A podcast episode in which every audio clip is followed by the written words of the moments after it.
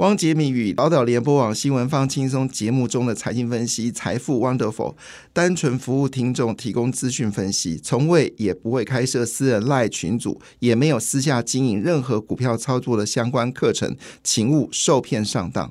大家好，我是汪杰明。你现在收听的是 Wonderful 财富 Wonderful，麻烦你一定要订阅哦，并且打开小铃铛，叮当叮当，绝对让大家啊吸收最新的国际情势以及台股的发展，在理财投资上面也有杰明最新的知识跟观点哦。那么昨天的全球股市呢，基本上除了日本股市表现的比较差之外呢，基本上去还有台股表现的很糟糕之外呢，啊，其实全球股市表现的是相对比较强劲的。昨天下跌的市场主要是呃台湾、日本跟恒生哦，那台湾跌幅较大，主要是 AI 股呢传出来，就是呃八月份的营收呢只有英业达是正成长的。年增率，其他没有年增率没有正常，所以加上呢，又听到了广达还有伟创的高管，好高阶主管有卖股票的行为，所以也是昨天呢，整个 AI 涨不上去之后反手杀。那反手杀是好事，可以加速筹码的清洗，因为过去几波清洗哦，其实洗的不干净，所以呢，这两天啊，就是趁着就是业绩不如人意哦，来做个大清洗也是有点道理的哈。这个清洗的越干净，越有助于。呃，日后的反弹，我看到有新闻说，呃，这个把这个 AI 股呢跟之前的航运股来做比较，我觉得不伦不类。好，这个航运股跟这个是航股股，当时是因为就是一时之间的新冠状病毒造成全球的塞港。好，那现在这个这个是这个是一时的，可是 AI 的需求可能不是一时的，它是一个长期的哈。那我们继续来观察到底状况如何。我们先来看哦，昨天美国股市呢是全面收涨啊。那当然，费半指数涨幅比较少。好，那么。日本是跌了零点四三个百分点，韩国股市上涨哦，韩国涨了零点三六个百分点，印太股市也是全面性的走高，其中印度股市呢连续收红，这已经第七根了吧？哈，那么指数呢已经站到六万七千点了，最近印度好强哦。那前阵子其实就已经有一些媒体在建议大家去买。印度的基金哦，特别是印度中小型基金，好像是群益的。哎，奇怪，我买群益印度中小表现不好，我卖掉之后它涨得好强好凶哦，真是不给面子哈。那印度呢是最近最强的哦，将要连续第七天上涨了，昨天依旧上涨，涨了五百二十八点一七点哦，指数位置在六万七千一百二十七点零八点。那涨幅第二名的是印尼，好涨了零点五六个百分点，指数在六千九百六十三点三九点哦。那欧洲股市呢，最近也是小幅度的回升哦，已经连续第四天回升了。今年是涨跌互见，但最近已经明显的回升了。德国股市呢上涨零点三九个百分点，英国上涨零点二五个百分点，百分点。法国呢则是上涨了零点五二个百分点哦。那么中国股市呢，因为呃为了刺激中国股市上涨，加上最近华为的绩效不错，所以呢确实有让。这个中国股市呢，昨天有一些振奋哦。那最新的消息有两则新闻，就是中国的放贷呢有增加了一个情形。好，另外一部分呢就是有关寿险。那么中国大额度的啊批准寿险公司啊进入到股票市场，好来我来呃弥补最近下跌的颓势。在这么双利多之下呢，昨天上海综合指数呢上涨零点八四个百分点，深圳呢只是上涨了零点。九八个百分点是全国除了纳斯达克之外呢，表现最好的市场在中国。当然，你要投资中国，还是要评估你个人的风险啊，这个是一定要留意的部分呢。好，那在昨天呢，其实最关心的部分啊，日本股市为什么下跌呢？主要原因是因为日元上涨啊。那最近日元一直上涨，所以日本股市呢，可能要涨的机会啊不太可能，已经连续两天下跌了哈。那主要原因是因为。总裁植田河南呢透露，目前为止呢，因为日本的通货膨胀已经回到了百分之二，所以呢，预估呢将来会结束负利率。那这个消息完之后呢，虽然日本的股市是跌的，但日本的银行股呢、金融股呢则是大涨，其中呢，三井住友集团的股票。大涨了五点三四个百分点，第一生命控股的股票呢，则是强涨了四点零三个百分点。那另外一档呢，叫做 Resona Holdings，大涨了六点五四个百分点了。那么美国呃日本的十年期公债利率呢也上涨到零点七零五哦，这是写下二零一四年以一月以来利率最高的一个状况。那日元呢则直接强升了一点二个百分点了，那么直接攻破了一百四十六块。收在一百四十五点九四元了。那最近的日元呢，确实有比较强势的一个上涨。当然，美元对主要国家的货币呢，基本上还是非常强势。只是日元这部分呢，有机会哦开始走强哦，会不会就按照日元先生所说的，日元在年底会上看到一百二十块？所以最近你有些日元没有用到的。呃，有获利，嗯，是不是先卖掉一半哦？这可能一百五十块你是看不到了，日元可能有机会回升。那另外一部分呢，就是人民币了。那人民币呢，昨天呢也回升突破了七点三了。那么之前最低是到七点三六元嘛，哈。那最近呢，这个为了避免啊这个资金快速流窜呢，那么中国人行呢发布了一个重要的新闻。这个新闻是什么呢？他们要检讨全面检讨外汇市场形势跟人民币汇率的问题，其中超过五千万美金的买汇呢，必须。直接高达到人行来做决定哦，意思说呢，最近只要中国有买进五千万美金以上的话呢，全都要进到央行来做控管哦。那大陆证券指出哦。中国人行昨天的动作非常巧妙，因为日元昨天也大涨，美元指数下跌，这意味着人民币贬值的压力呢会快速的减轻，因此它反手对于人民币做出了一个控管的动作。市场分析，人民币对美元汇率贬值压力主要是因为短期阶段性的，那进入九月份，影响汇率的主要因素呢就会发生了改变，那会使得这一波人民币贬值的压力有所减缓。那么金融数据来看的话呢，光大银行的金融市场宏观研究员周茂华指出哦，因为目前为止呢，中国大力度的开放房地产的一个融通，所以八月份的新增贷款跟社会的融资超过了季节性的一个反弹，那么反映了中国宽松货币呢已经有逐渐显示一个状态，所以这个情况之下呢，当然。啊，就有可能会对于呃，就是人民币来说呢，是有机会做升值的动作。但话说回来，这个刚才讲了，中国股市反弹，那你怎么来看这件事情呢？好，那么今天的自由时报还是提到说，其实你还是要正视中国的风险呢，因为持续有外国企业呢遭受这个调查。那么金融时报指出哦。那么，外资银行的豁免于中国与西方紧张影响的时代已经结束了。西方银行必须重新思考面对的中国的风险，尤其是与中国银行打交道的时候呢，必须关注现金管理、结算、投资银行的业务及贷款领域的等等，好诸多的风险。美国一名外交官员说：“回到一两年前呢，美国银行受到中国积极的吹捧，好就是外美国银行呢，就是受到中国的欢迎，大量的到。”中国投资，但是没想到四月份呢，就发生了著名的贝恩事件。那贝恩事件呢，就是主要是来自于就中国公安呢去搜查了美国知名的咨询公司叫贝恩的上海办事处，而且把人带走。这件事就引爆了，好，就是美国企业在中国的风险。其实不是只有美国企业在中国风险，呃，美中国执行了间谍法之后，其实它可以随时哦，对于中美外国企业在中国任何企业呢，就是勒令停业，它有这个权利。那么以目前的为止来看的话呢，事实上有更多的外资银行呢正在计算出到底对于中国的铺险金额是多少，所以包括了像是渣打、汇丰这些银行，恐怕都可能在未来啊，因为西方重新对于呃中国的风险容忍度呢予以打击，所以呃涉入中国最深的渣打跟汇丰呢，大家认为说风险性最大，特别是因为俄罗斯跟乌克兰战争完之后。撤离俄罗斯的态势，使得许多西方企业蒙受了大量的损失。好，因为当时国际间对于俄罗斯采用全面的一个阻绝，使得许多的西方企业必须离开俄罗斯。而这些离开呢，基本上就是把资产就是用一块钱俄罗斯币，呃，卢布，或者是根本就一毛钱都没收到，直接廉价的抛弃在俄罗斯。那当然，这个情况下。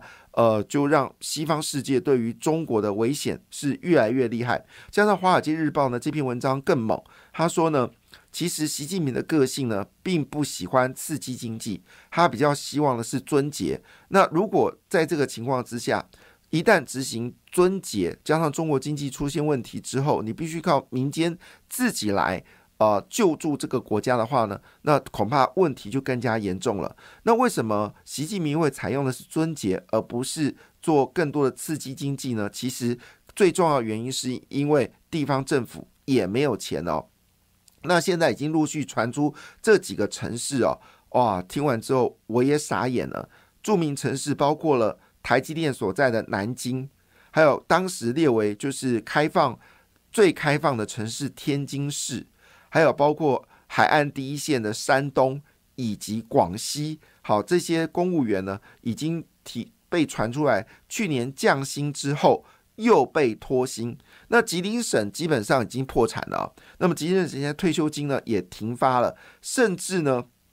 还要跟天津市来借钱，但天津市呢本身也没钱哦。现在最传出来最夸张的事情是在中国许多的省市哦，公车司机哦也遭到欠薪了。哇，这个真的是太夸张了。那桂林广播电台呢也发生到三十多人跑去讨薪的状况，为什么呢？因为据了解，桂林广播电台呢已经半年没有付薪水了。我的天呐！那至于山东说。山东有个城市叫做胶州市，胶州市呢已经有多个乡镇的公务跟事业单位员工已经好几个月没有领到薪水了，公务员没有领到薪水。最夸张的是，像青岛啊，还有这个高密市的公务人员，从春节之后就已经没有领到薪水了。春节，我的天呐！好了，种种情况下看起来，中国的财政已经出现了极大的问题哦。那所以最近的中国股市上涨，你要不要投资？你觉得你可能要思考这个问题了。另外一部分呢是有关美国的好消息，哇，这个好消息是大消息啊！美国发现到了一个存量高达四千五百万公吨的锂矿的这个呃，就是矿区哦，那是这个位置是介于。奥勒冈州跟内华达州的一个火山口，好叫做 McDermott 这个火山口，那预估呢，它所存量呢是全世界最大的存量，超过了玻利维亚的两千三百万公吨。那换个角度来看，这个活火山所存在的，这是一千六百四十万年所存在的这个锂矿电池的的这个锂矿的热盐水哦，据了解，它的。分就是把它分离的方式呢，呃，更加简单。所以呢，这个情况下呢，美国在锂矿部分呢有机会翻身哦，这是非常重要讯息。另外呢，就日本日本的资金呢开始又回满了纽约的商办哦，主要日本的资金呢。就是退休金保险业者跟地区银行呢，已经看好，就是纽约的租金收益哦，开始大幅买进纽约的商办，所以最近瑞驰的价格应该有可能会往上走高。那么为什么呢？因为美国现在房地产的价格呢又开始回升了。那么有消息指出，美国的房地产低迷时间呢已经结束了。那么七月份的成屋行情又上涨一点九个百分点。这时候有人就说，美国经济软。着陆已经是一个事实哦，所以换个角度来，金控台湾的金控可能是最大的赢家。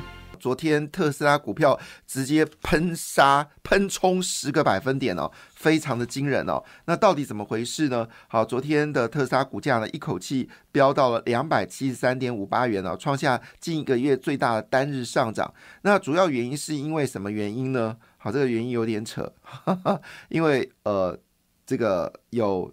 专业人士哦，把这个特斯拉的股票呢列为 AI 股，好，就这个消息，好，这到底怎么回事？我们来看啊，这是来自于摩根斯坦利分析师呢，叫做 Jonas 啊，Jonas 呢看好特斯拉成为 AI 的领导者，所以把股票的平等一口气拉到了四百块钱哦。那现在的特斯拉股价呢，其实只有两百七十三点五八元。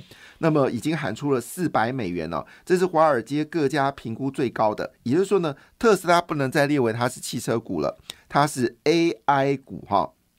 那它主要原因是因为特斯拉将来如果 AI 真的发展的非常好的话呢，将来会有无人计程车。那无人计程车的这个收益呢，可达到十兆美金哦。所以呢，对于将来的这个特斯拉来说是一个非常惊人的收入哦。那因为现在呢，特斯拉发展一个客制化运算平台叫做 DOJO，那么希望这个是可以达到无人计程车的愿景。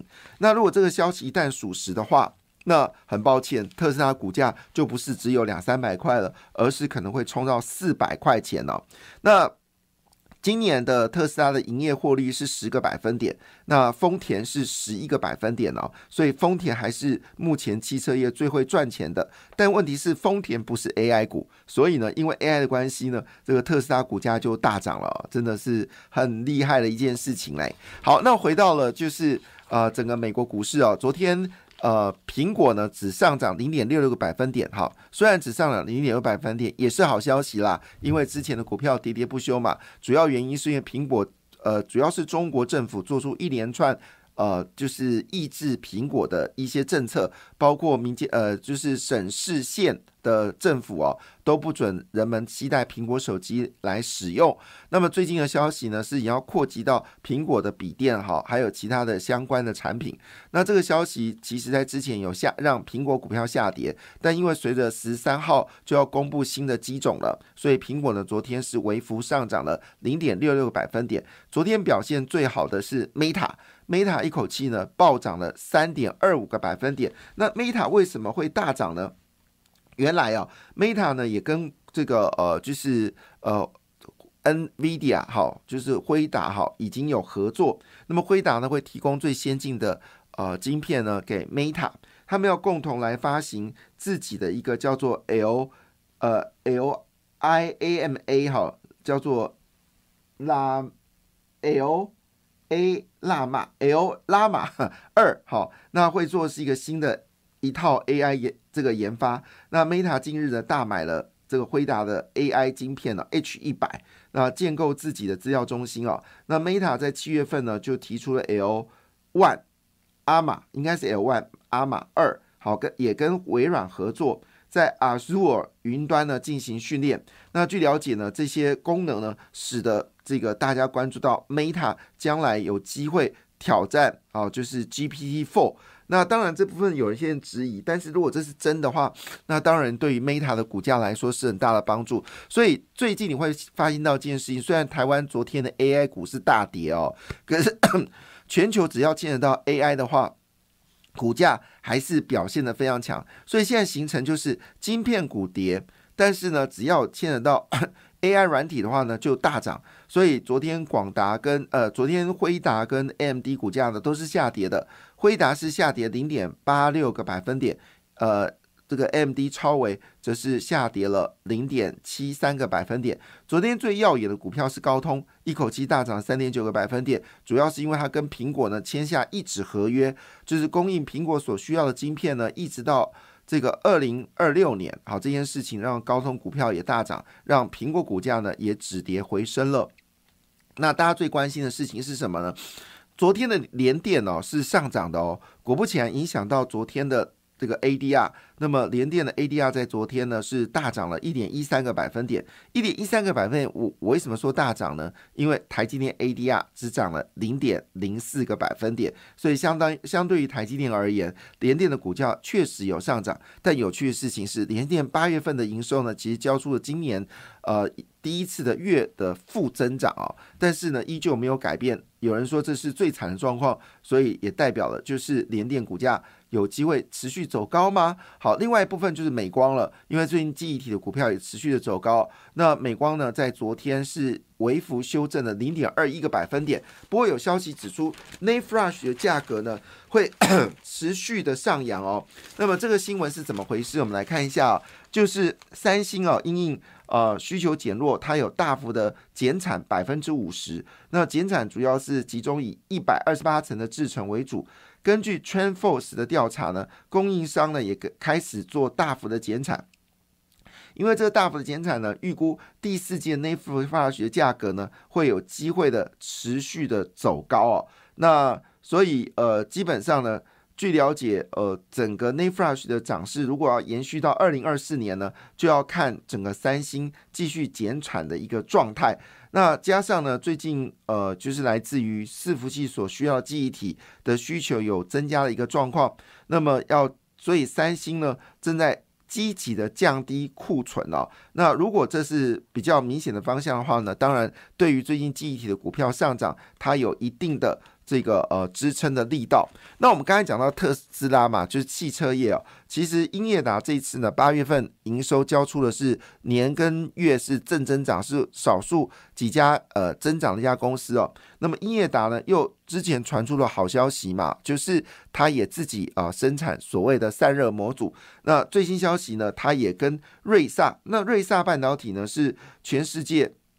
五大主要的汽车电子的工呃设计也是晶片制造商。那我们知道，其实之前呢，英业达已经跟恩智浦合作了。那最近呢，也开始呢跟这个瑞萨呢也开始合作。主要原因呢是要攻进到日本的布局哦。那么英业达呢，在二零二六年的时候呢，车用电子相关营收呢，会以目前的二十亿元呢，会一口气飙升到一百亿元了。所以英业达这次能够跟瑞萨。在所谓的小晶片的合作部分，以及类比类比及电源产品来做技术的支援，协助跟开发新一代的车用所需要的联网闸道的 POC，就是小晶片来说，英业达说这是一个很大的一个进步。那主要原因这是解决新兴的电动车所需要的智慧车的解决方案。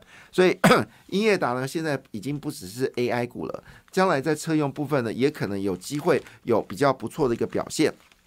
好，这是有关 整体的一个状况。那么据了解呢，美国企业第三季的获利呢，将出现了正成长啊，就是跟去年比产由所谓的年减进入到年增哦，这也是非常重要的一个讯息。我们知道，二零二一年到二零二二年的上半年，美国股市之所以大涨，主要是因为二零二一年。标普五百企业的获利年增率都是年增是正增长的哈，但是从了二零二二年的第四季一直到今年的第二季呢，连续三季是负增长的，但是有机会在二零二三年呢，美国企业的获利呢会出现到年增长的一个状况啊。那当然以目前的状态来说呢，昨天其实在期货市场里面看得出来，呃，外资是站在卖方啊，那么而且卖方的力道。非常的惊人，那当然也让市场有所担心哦。不过话说回来呢，事实上呢，真的会是这样子吗？好，半导体真的就像是呃之前讲的所谓的轮胎业啊，不不呃货柜轮吗？基本上可能你想太多了，因为这个趋势呢，跟我们所看到的事实是不尽相同的哦。为什么要这么说这件事情呢？第一件事情哦，呃，整个利率部分来看呢，美国。基本上利率在九月份会维持不变哦，这点是确认的事情。那昨天呢，其实有几档股票呢表现的也相当的不错哦，特别是呃，就是驱动 IC 的细创，好，八零一六细创，它昨天是上涨了五点五个百分点哦，在昨天表现不错。还有很久没有听到的达运哦，那么达运如果没有记错是跟欧有 ED 有关哦，那么。在八月份呢，交出了一个年增率高达两百 percent 的一个涨幅哦，股票直接涨停哦。另外呢，也因为是呃暑假进入到下半年，也是这个美国公积金卖出最多的时候的立山，这也很久没听到的公司哦。那么昨天呢，公布了八月份的年增率高达了一点二七倍，好，所以直接涨停。那我们知道，呃，因为随着美国的房地产开始复苏哦，所以呢，这种所谓的修缮工具需求就增加。而立山呢，其实在美国的修缮市场里面，它具有关键的一个一个地位哈。那昨天涨停板的公司还包括茂讯，那因为茂讯八月合并营收。一口气大涨了四十个百分点，创历史新高，所以昨天股价也持续的走强啊。另外就是敦泰，敦泰也是驱动 IC，所以昨天有两档驱动 IC 呢是涨幅相当惊人哦。那么敦泰的业绩呢也交出了月的增率哦有增长的一个状况，所以昨天的敦泰股票呢是大涨了七点三四个百分点。好，敦泰的代码是代码是三五四五，那易细创的代码呢是八零一六。好，那我们之前就其实有提醒大家因为最近驱动 IC 呢，它有两大利多，一个是面板的需求已经有回升的一个状态，好，加上迎接的是下半年的旺季，另外一个部分呢，当然就来自于就代工价格也有降下来，所以双重利多。好，那我们在前两天的时候就有特别提到，像是联勇啊、细创啊、敦泰啊，好这些呃跟驱动 IC 有关的股票，当然是最大的一个受惠者。好，另外呢，就是所谓的呃生化家了。那我们知道，包括了网通、生化家、记忆体，还有被动元件。好，这都是过去呃表现不好，还有驱动 IC 过去表现不好，最近呢已经开始有回升的力道。特别是被动元件已经两年没有上涨了，这一波有没有机会往上走高，也成为大家所关心的焦点。果不其然，摩根斯丹利呢一口气调高了三家。呃，生化家的公司的股票，那么宏杰科的目标价呢是一百三十五块，全新呢是一百三十五块，唯一呢就是稳茂还是不好，稳茂是降到一百二十五，所以呃，整个生化家呢主要的关键点还在宏杰科跟全新哦。那宏杰科公布业绩也确实第三季的业绩呢，季增率有可能是高达四十个百分点。第四季呢，季增率还会增加百分之十，所以呢，整个产能利用率呢，呃，当时在第一季的时候呢，是只有百分之二十，现在有机会到百分之五十五。预估整个随着手机市场慢慢回稳的一个状况来看的话呢，那么当然红杰科就成为主要的一个。获利者，那全新股价有往上走高。好，这是我们看到的，就是外资对于一些产业的一个看法。当然，今天最重磅的消息，应该还是这个八百 G 的呃八百 G 的光通讯。产业啊，那这个到底是怎么回事呢？好，这是因为辉达、还有谷歌以及思科哦，那么这两年呢，都陆续进入推出了新的产品，它使用的是八百 G 的一个传输，那加上 AI 跟云端应用的需求大幅的增加，八百 G 的规格呢，很快就成为市场的主流。那那最近呢，因为有所谓的资料中心耗电的问题哦，所以呢，基本上来说，采用比较高阶的八百 G 呢，可以降低呃电力的需求。那这个消息呢，今天已经成为一个主话题哦。所以四大网通厂虽然昨天股价并没有表现很好，但是呢，四大网通厂的八月份的业绩呢，都以双位数来增加。那其中呢，当然最近最火红的就是启基跟智毅哦。不过。八月份其实最关心的其实是这四档股票，分别为启基、中磊、和勤跟明泰哦。那启基呢，八月份的营收呢是成长了十一点六七的月增长，那较去年是。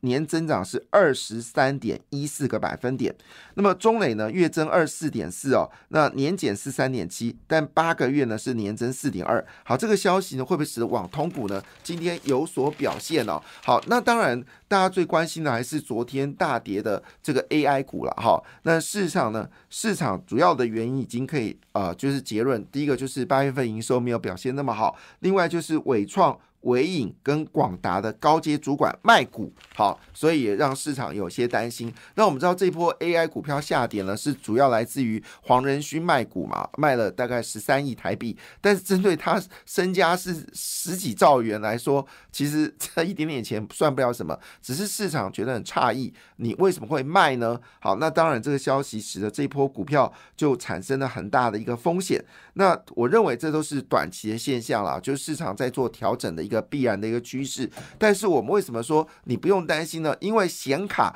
也开始大涨，表示 AI 需求大幅增加。维新跟华勤啊，八月份的营收大幅的增加。那之前呃这些消息当然也就意味着整个 AI 产能会越来越亮哦。我觉得市场其实不用太担心。感谢你的收听，也祝福你投资顺利，荷包一定要给它满满哦。请订阅杰明的 Podcast 跟 YouTube 频道。财富 Wonderful，感谢谢谢 đô la